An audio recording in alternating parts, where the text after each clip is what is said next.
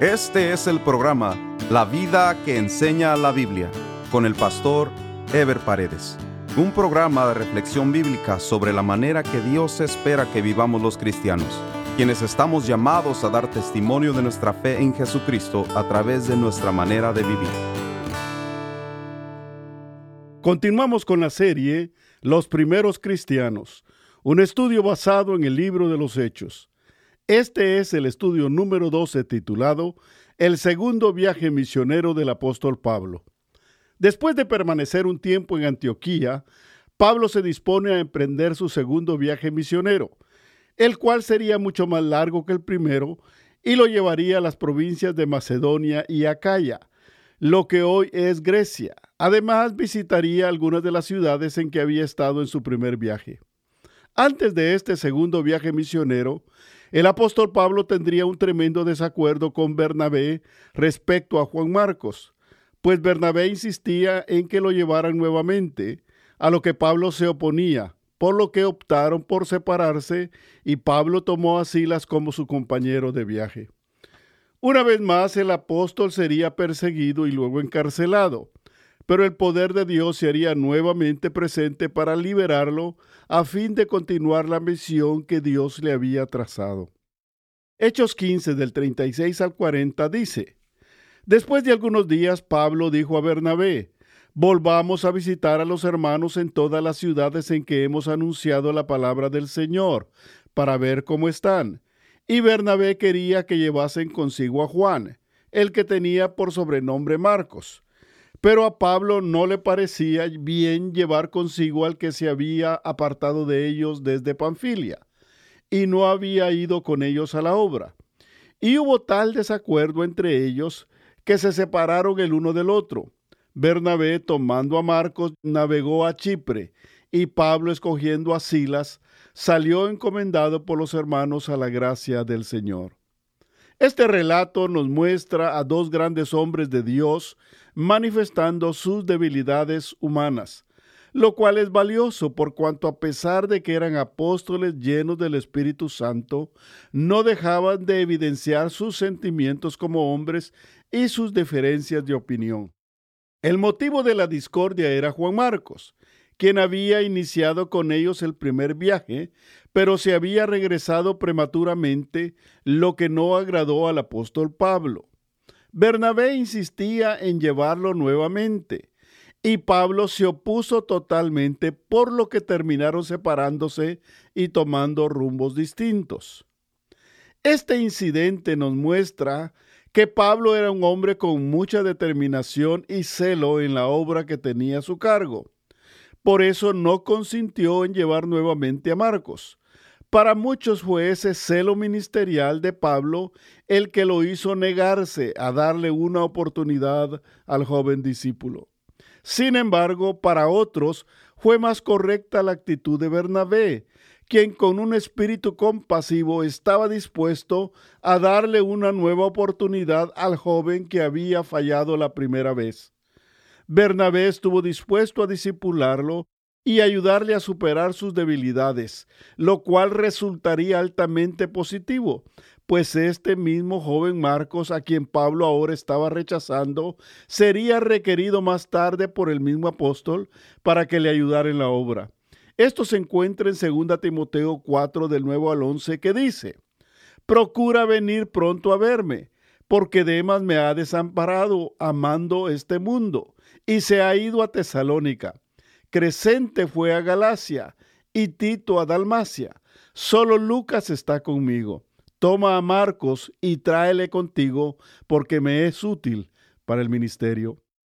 Marcos se convertiría pues también en compañero apreciado de Pedro, como se lee en 1 Pedro capítulo 5 versículos del 12 al 14, donde el apóstol Pedro dice, por conducto de Silvano, a quien tengo por hermano fiel, os he escrito brevemente amonestándoos y testificando que esta es la verdadera gracia de Dios, en la cual estáis. La iglesia que está en Babilonia, elegida juntamente con vosotros, y Marcos, mi hijo, os saludan. Saludaos unos a otros con ósculo de amor. Paz sea con todos vosotros los que estáis en Jesucristo. Amén. Tan especial llegaría a ser el ministerio de Juan Marcos que terminó siendo uno de los cuatro privilegiados escritores del Evangelio de nuestro Señor Jesucristo, el cual lleva su nombre. Pablo llega a algunas de las ciudades en las que había predicado para fortalecer las iglesias que se habían establecido allí. Fue así como estuvo en Listra, en Derbe y en Iconio, en donde las iglesias empezaron a crecer grandemente por la predicación del Evangelio y los hermanos eran instruidos y confirmados en la fe cristiana. Allí en Listra se encontró con Timoteo, quien era hijo de una mujer judía y de padre griego.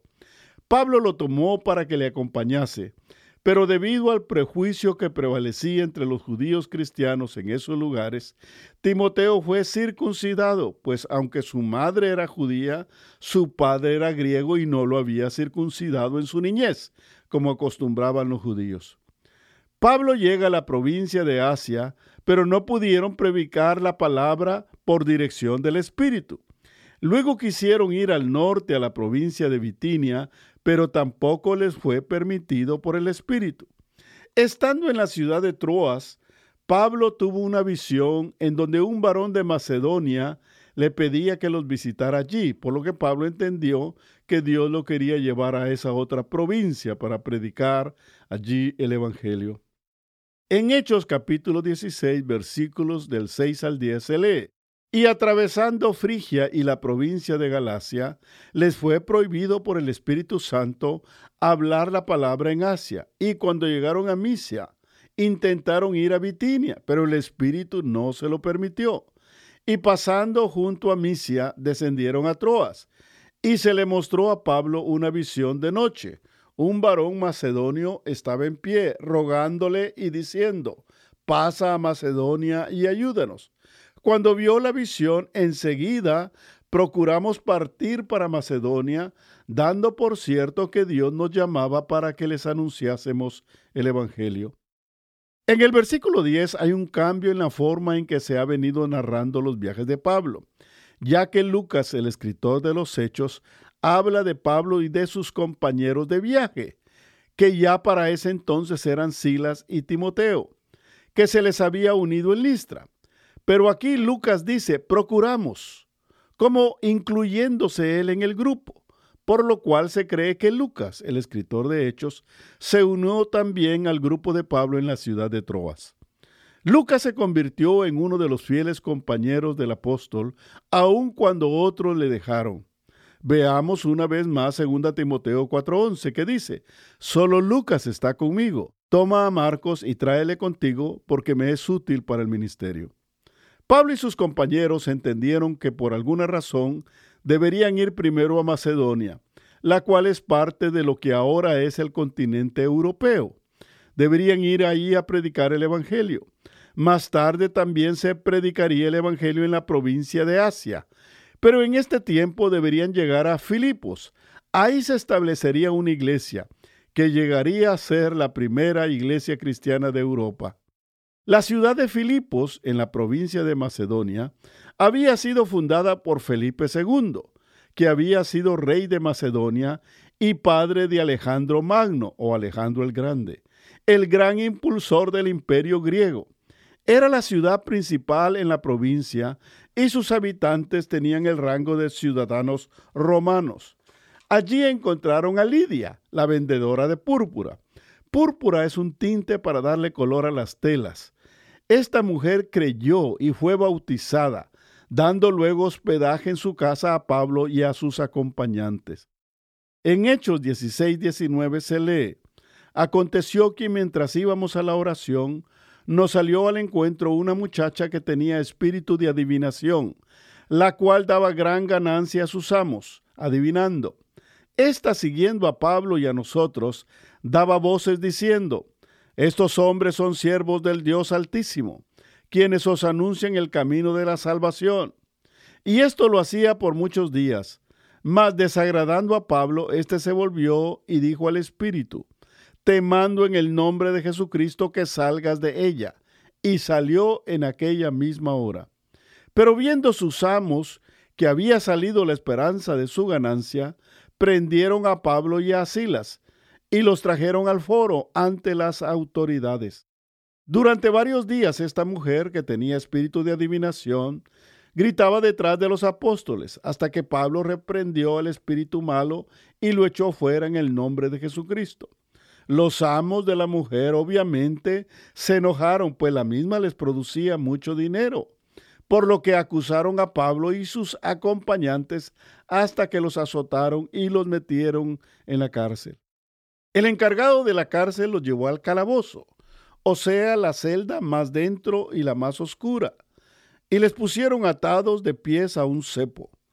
En medio de la situación que estaban viviendo, los apóstoles mostraron su profunda confianza y seguridad en el Señor, ya que a pesar del dolor y la incomodidad causada por la forma en que habían sido castigados y sujetados en la cárcel, a medianoche ellos empezaron a orar y a cantar alabanzas a Dios, de tal manera que los demás presos los escuchaban, tal y como dice Hechos 16 del 23 al 26.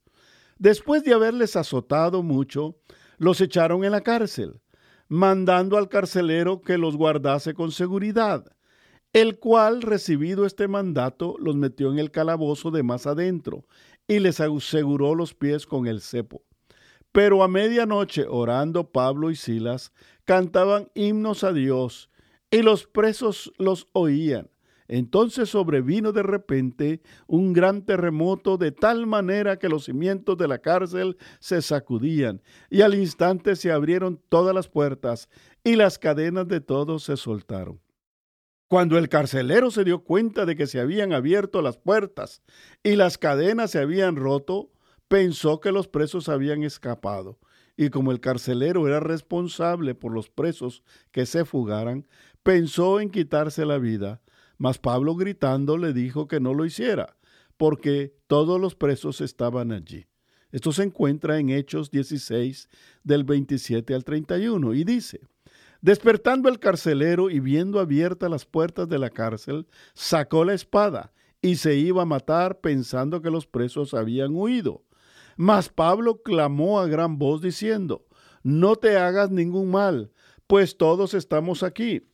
Él entonces, pidiendo luz, se precipitó adentro y temblando se postró a los pies de Pablo y Silas y sacándolo les dijo, Señores, ¿qué debo hacer para ser salvo?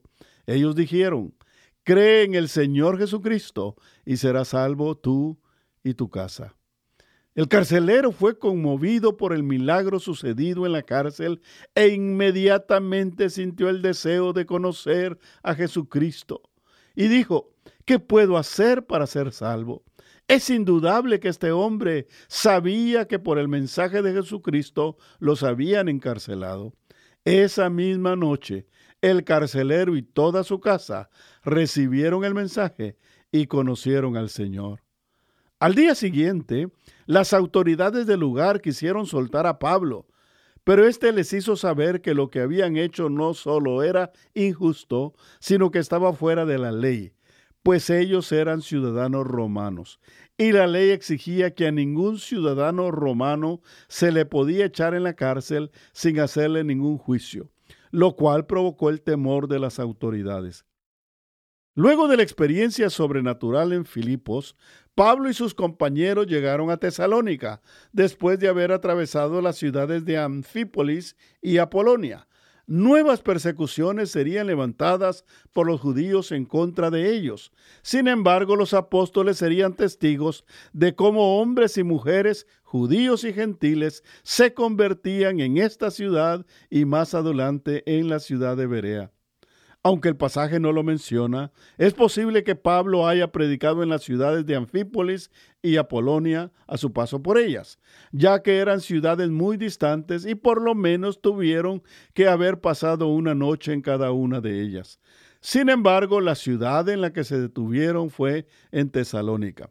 Esta ciudad también era importante en la provincia de Macedonia, ya que había en ella una sinagoga judía pues los judíos construían una sinagoga en las ciudades importantes donde hubiese una fuerte colonia judía. Fue en la sinagoga precisamente donde Pablo empezó a predicar, habiendo surgido una discusión con los judíos que duró durante tres sábados. Los sábados eran los días de reposo y de reunión de los judíos en las sinagogas. La discusión que tuvieron fue muy importante, por cuanto que muchos judíos habían rechazado a Jesucristo como el Mesías debido a la idea que tenían de que el Mesías, o sea, el ungido, sería alguien poderoso e influyente sobre los hombres, el cual no sufriría, sino que sería iniciador de un reino restaurado para Israel por lo cual no concebían la humillación y el sufrimiento que Jesús había padecido en la cruz del Calvario. A eso se debía la insistencia de Pablo para convencerlos de que no solo estaba profetizado, sino que era necesario que el Cristo padeciese y resucitase de los muertos. Algunos de los judíos creyeron, más de los gentiles, piadosos o temerosos de Dios, creyeron mucho más y bastantes mujeres nobles. Nobles no en el sentido de clase social, sino en el sentido de que eran mujeres buenas y piadosas. En Hechos capítulo 17, versículos de 2 al 7 dice, y Pablo, como acostumbraba, fue por ellos y por tres días de reposo discutió con ellos, declarando y exponiendo por medio de las escrituras que era necesario que Cristo sufriera y resucitase de los muertos, y que Jesús, a quien yo os anuncio, decía él, es el Cristo. Y algunos de ellos creyeron y se juntaron con Pablo y con Silas, y de los griegos piadosos gran número y mujeres nobles no pocas. Entonces los judíos que no creían, teniendo celos, tomaron consigo algunos ociosos, hombres malos, y juntando una turba, alborotaron la ciudad y asaltando la casa de Jasón, procuraban sacarlos al pueblo.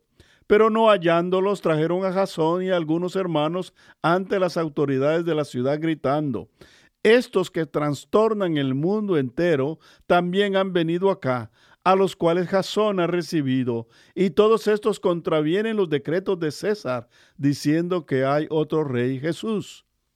Es interesante notar que uno de los argumentos que usaron en contra de los cristianos era que ellos estaban trastornando el mundo entero lo cual significa que en efecto, ya para ese tiempo la influencia del Evangelio de Jesucristo había crecido bastante en esa región y en otros lugares. Y a la vez que los cristianos estaban cambiando las costumbres paganas, sociales y religiosas que tenía mucha gente, y que todo ese cambio y transformación se había difundido por varias provincias romanas.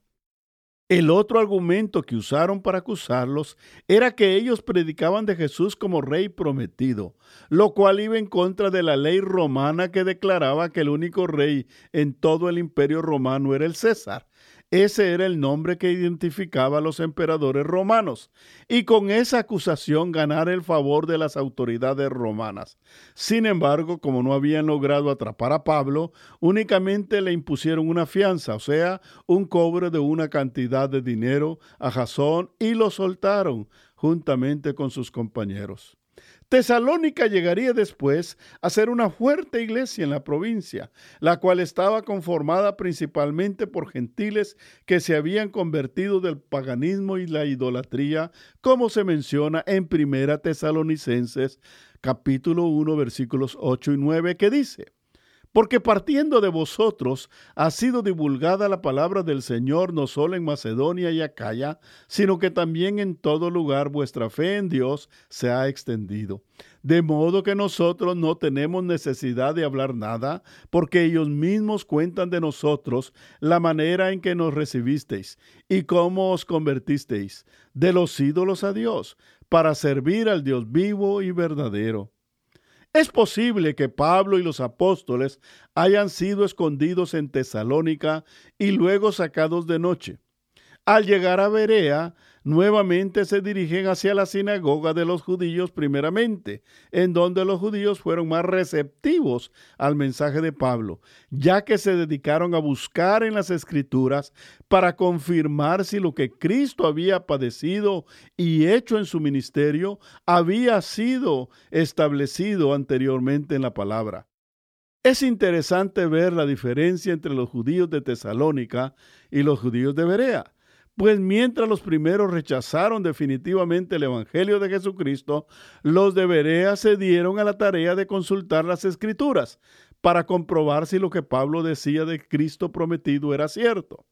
De esa manera, ellos confirmaron que Jesús era el Mesías y creyendo en él por la certeza que ahora tenían por la misma palabra de Dios.